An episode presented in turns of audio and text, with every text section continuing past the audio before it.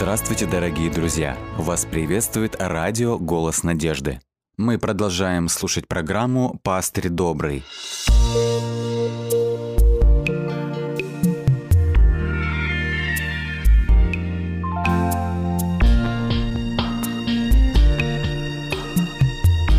Программа «Пастырь добрый». В Евангелии от Матфея мы находим необычное евангельское повествование. Это повествование всегда вызывало у исследователей немало вопросов. Давайте посмотрим, чем примечательна эта история, или же в чем уникальность этого повествования. Если мы внимательно читаем Евангелие, мы находим, что это единственный случай, где упоминается о пребывании Иисуса Христа в языческой стране. В тексте сказано – и выйдя оттуда, Иисус удалился в страны Тирские и Сидонские. Если быть более точным, то эта небольшая страна называлась Финикия, и названа она по ее столичным городам Тир и Сидон.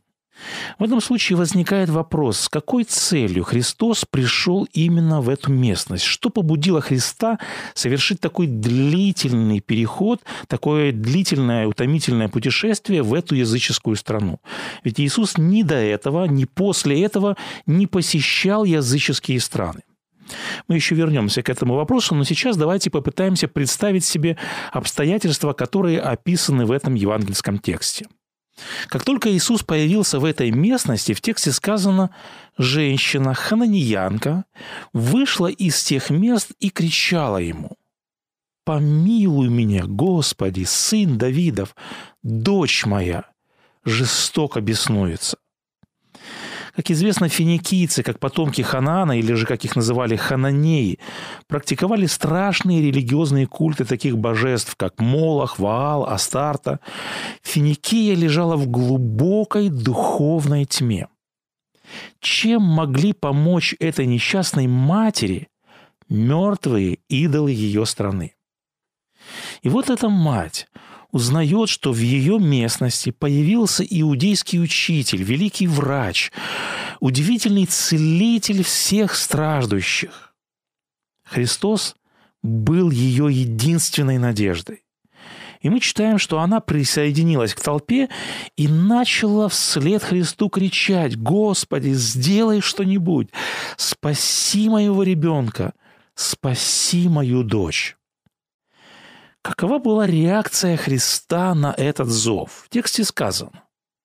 Но он не отвечал ей ни слова. Далее в тексте сказано – происходит такая ироничная ситуация. Женщина неистово кричит. Очень неудобная ситуация. Надо что-то делать. Она нарушает общественное спокойствие. Надо что-то предпринимать в этой ситуации. Что мы наблюдаем? Мы наблюдаем в тексте сказано, что уже даже у учеников заканчивается терпение. Они обращаются к Христу, чтобы Он предпринял какие-то действия. Но мы видим, что Христос не обращает на нее внимания. Невозмутим в этой ситуации только Иисус Христос. Что предпринимает женщина после того, как Иисус, кажется, полностью проигнорировал ее просьбу?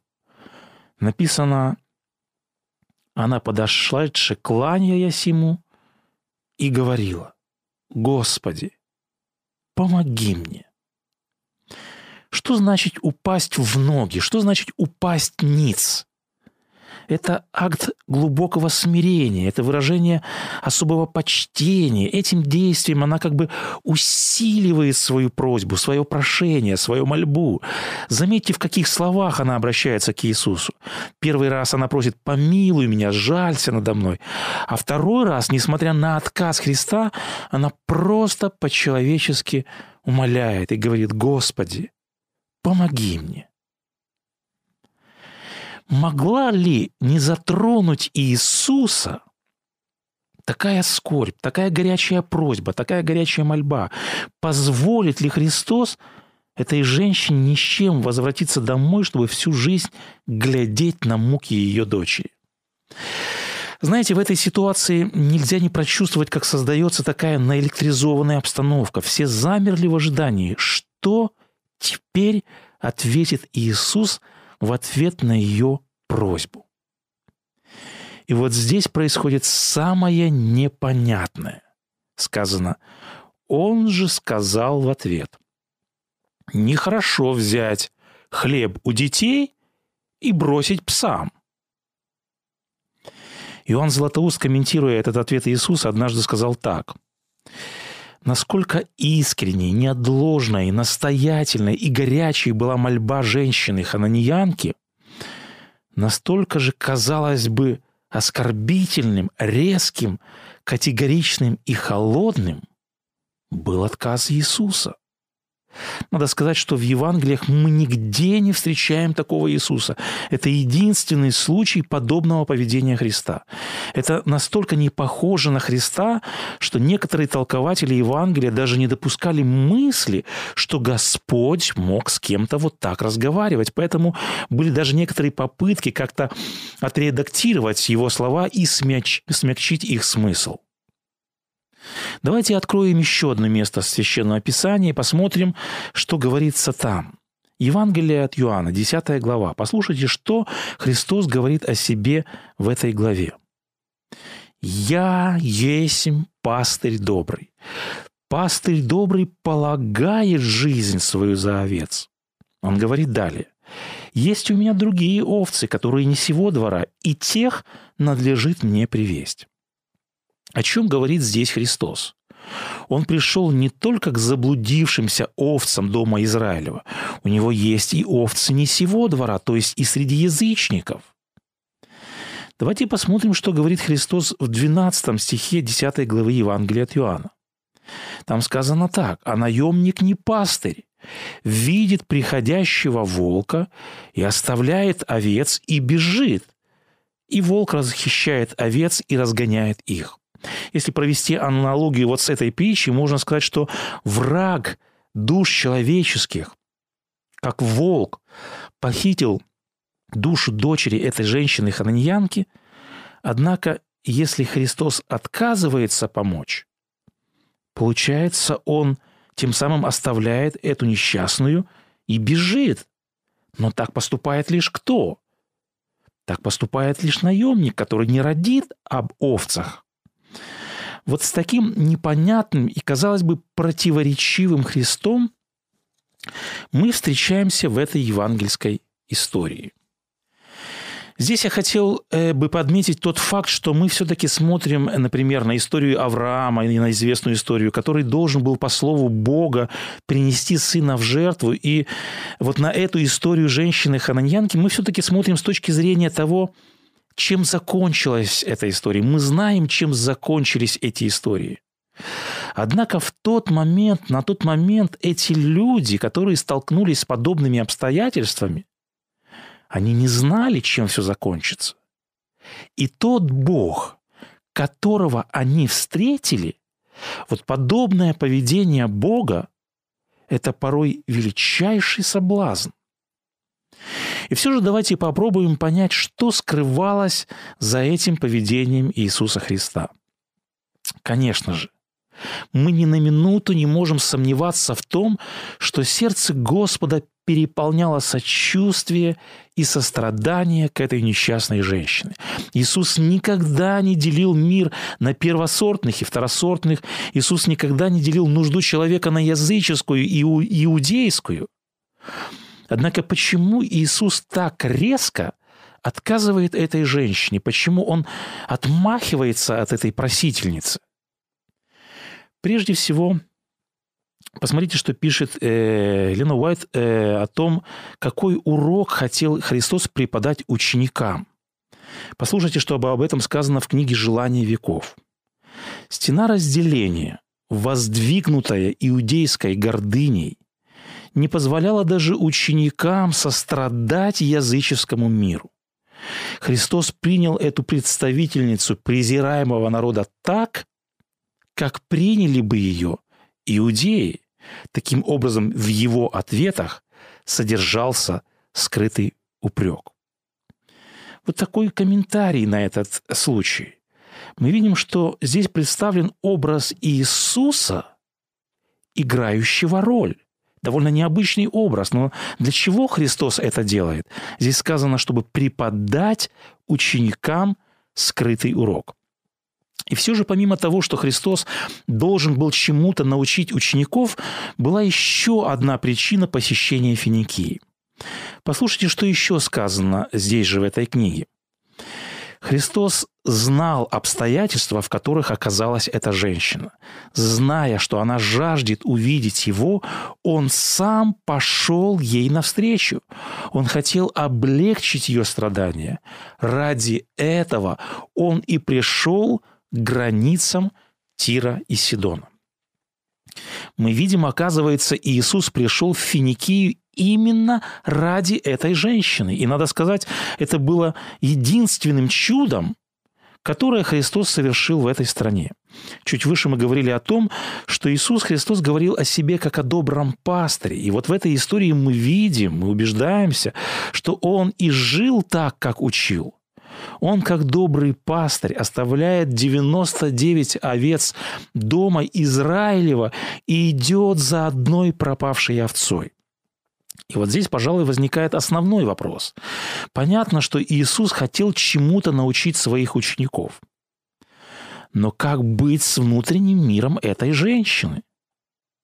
Мне вспоминается здесь еще один э, известный мессианский образ. В книге пророка Исаии сказано «Трости надломленной не переломит, и льна курящегося не угасит».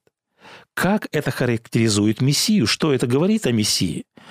Это говорит о том, что Господь крайне осторожен, крайне осторожен в отношениях к внутреннему миру человека.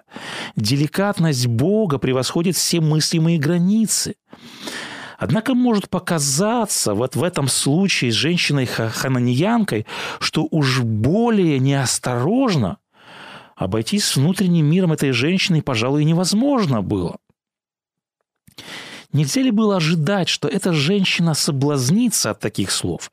Если Христос пришел в Финикию ради этой женщины, не рисковал ли он потерять ее, ее трижды раз отказывая ей? Послушайте, что говорится в одном из комментариев на этот отрывок. Иисусу нужно было лишь разбудить в сердце женщины настоящую веру.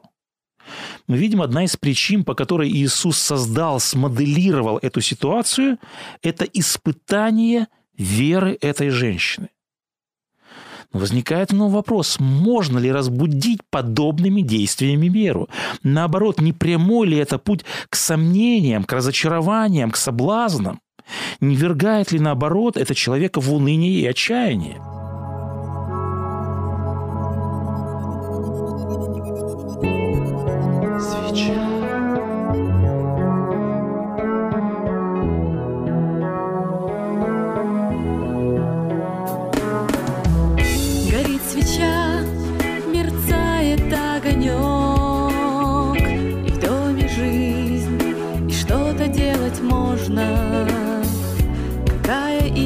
Истина, какой урок для нас живущих в этот мир тревожный, когда другого света в доме нет, свеча сгорает, превращая свет, когда другого света в доме нет, свеча сгорает, превращая свет.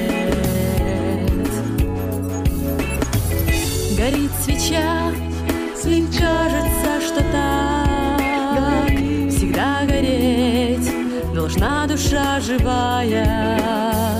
Горит свеча, рассеивая мрак, себя для этой цели отдавая. Свеча все меньше, но пока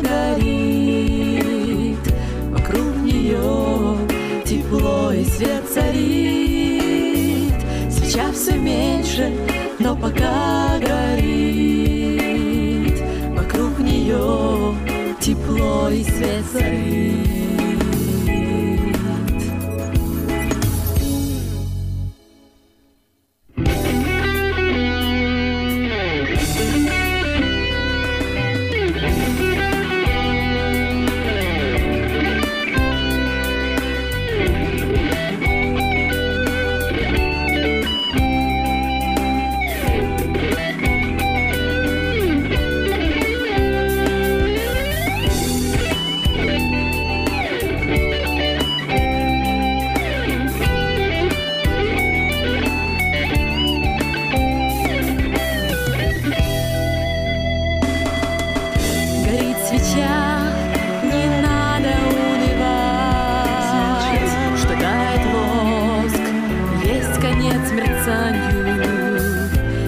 Озарившись светом, будешь продолжать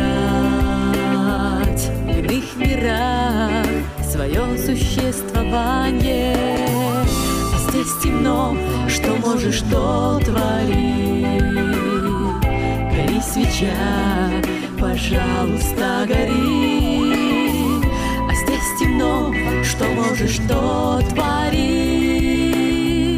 Гори свеча, пожалуйста, гори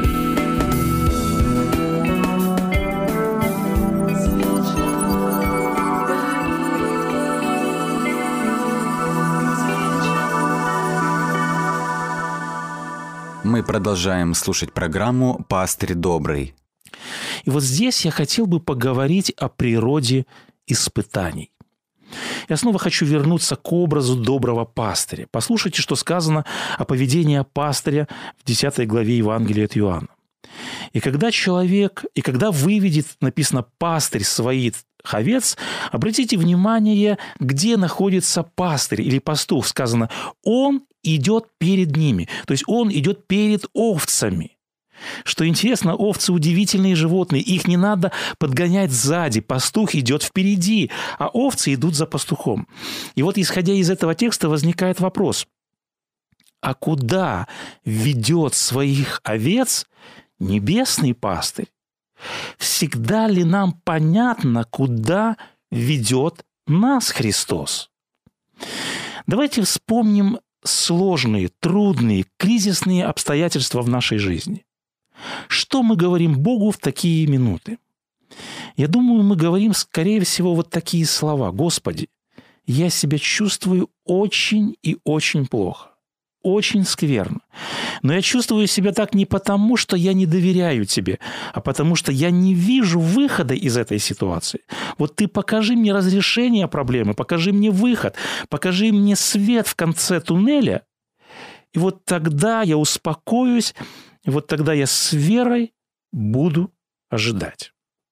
Говорим мы порой вот так Господу. Да, порой вот так мы и разговариваем с Богом. Мы хотим все видеть, мы хотим все понимать, что происходит вокруг нас.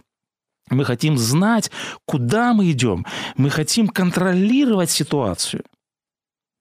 Однако, если перефразировать известную евангельскую фразу, знаете, что мы тем самым говорим Богу? Мы говорим «Верую, Господи, но помоги, чтобы я все-таки мог знать». Господи, э, мне нужно знание, а не вера. Когда Господь говорит нам «оставь костыли, возьми постель твою и ходи», мы говорим, Господи, верни мне костыли, то есть верни мне понимание ситуации, чтобы мне было на что опереться. Понимаете, что мы говорим? Вот это то, куда хотим идти мы. Мы хотим идти, образно говоря, к свету знаний. Наша человеческая природа хочет знать, она хочет понимать, она хочет видеть выход.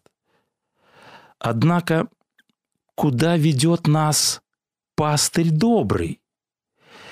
И вот как бы нас не возмущали действия Бога, Он порой ведет нас не к свету знаний, но, как сказал однажды Мартин Лютер, Он ведет нас во мрак веры.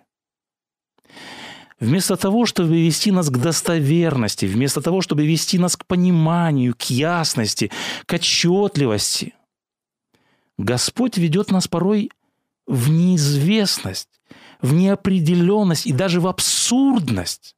Посмотрите, что каждый раз делает Бог, когда посылает нам испытания.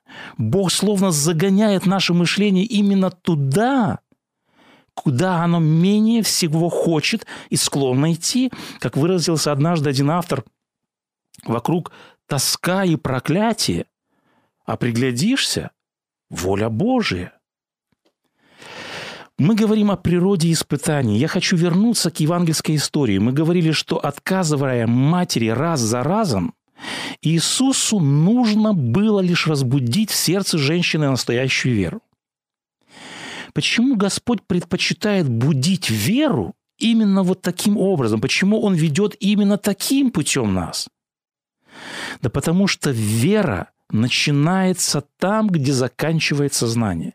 Вера начинается там, где заканчивается понимание, где заканчиваются все возможности. Вера начинается там, где разум перестает служить человеку. Понимаете, вера не может превратиться в знание, в понимание, в доказательство. Вера, которая зависит от знаний, от аргументов, от доказательств, она перестает быть верой. Вера не требует объяснений. И вот такую веру желает воспитывать в нас Господь Бог. Один автор сказал, нам нужно отвыкнуть от понимания и полюбить неизвестность и неопределенность. Обратите внимание, в Евангелии очень часто Христос повторяет такую фразу «Вера твоя спасла тебя». Вот почему Господь порой ведет нас во мрак веры, и почему Ему так необходима наша вера. Потому что вера, как мы видим из этого текста, это единственное спасительное средство. Вера – это то, что более всего нужно нам. Послушайте еще одно интересное высказывание. Господь – удивительный царь, порой оставляющий свой народ, вместо того, чтобы защищать его. Прежде чем дать дар веры, он допускает человеку пережить жестокие сомнения. Это странный царь, который ближе всего, когда он далек, и дальше всего, когда он рядом. Вот такая игра слов, но она передает важную истину о нашем Боге. И теперь я хотел бы рассмотреть, в чем заключается величие веры этой женщины. Посмотрите, Иисус неоднократно и однозначно говорит, нет, обращаться ко мне больше нет смысла. По сути, Иисус трижды отказывает этой женщине. Это был категоричный и бескомпромиссный отказ. О чем могли говорить этой женщине ее здравый смысл и ее эмоции в этой ситуации? Здравый смысл говорил ей, что она стоит перед невозможным. Здравый смысл говорил ей, что она стоит перед непреодолимым препятствием. Она стоит перед закрытой дверью, она стоит перед каменной стеной, и эта стена прочнее ее.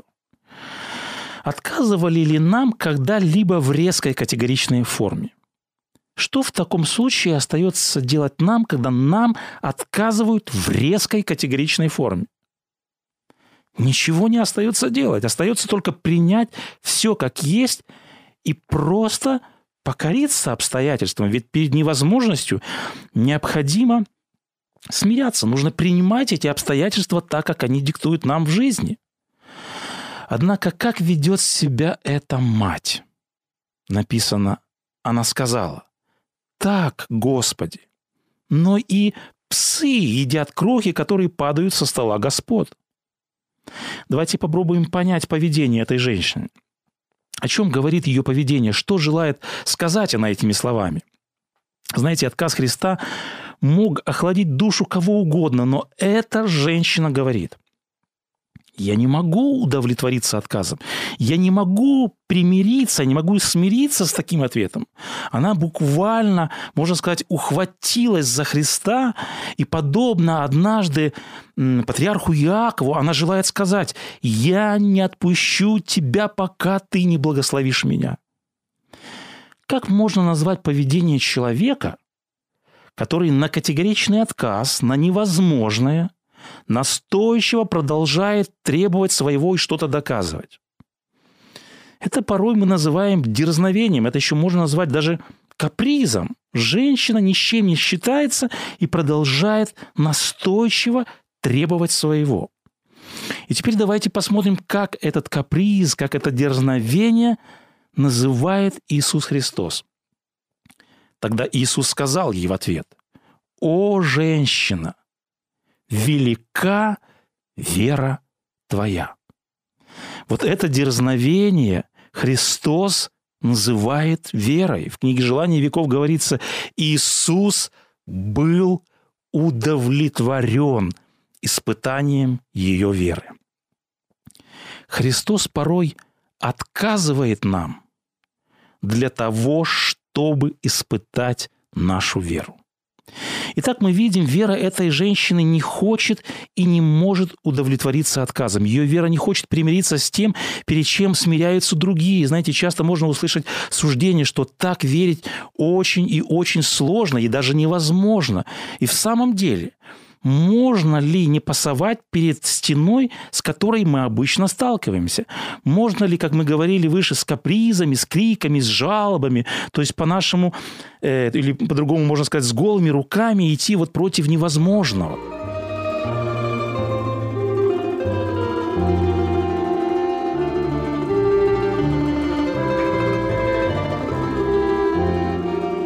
Дорогие друзья, вы можете оставить свои сообщения через WhatsApp и Viber по номеру плюс 7 915 688 7601 или позвонить нам на бесплатную линию, которая работает на территории Российской Федерации. Номер 8 800 100 ровно 1844. 8 800 100 ровно 1844.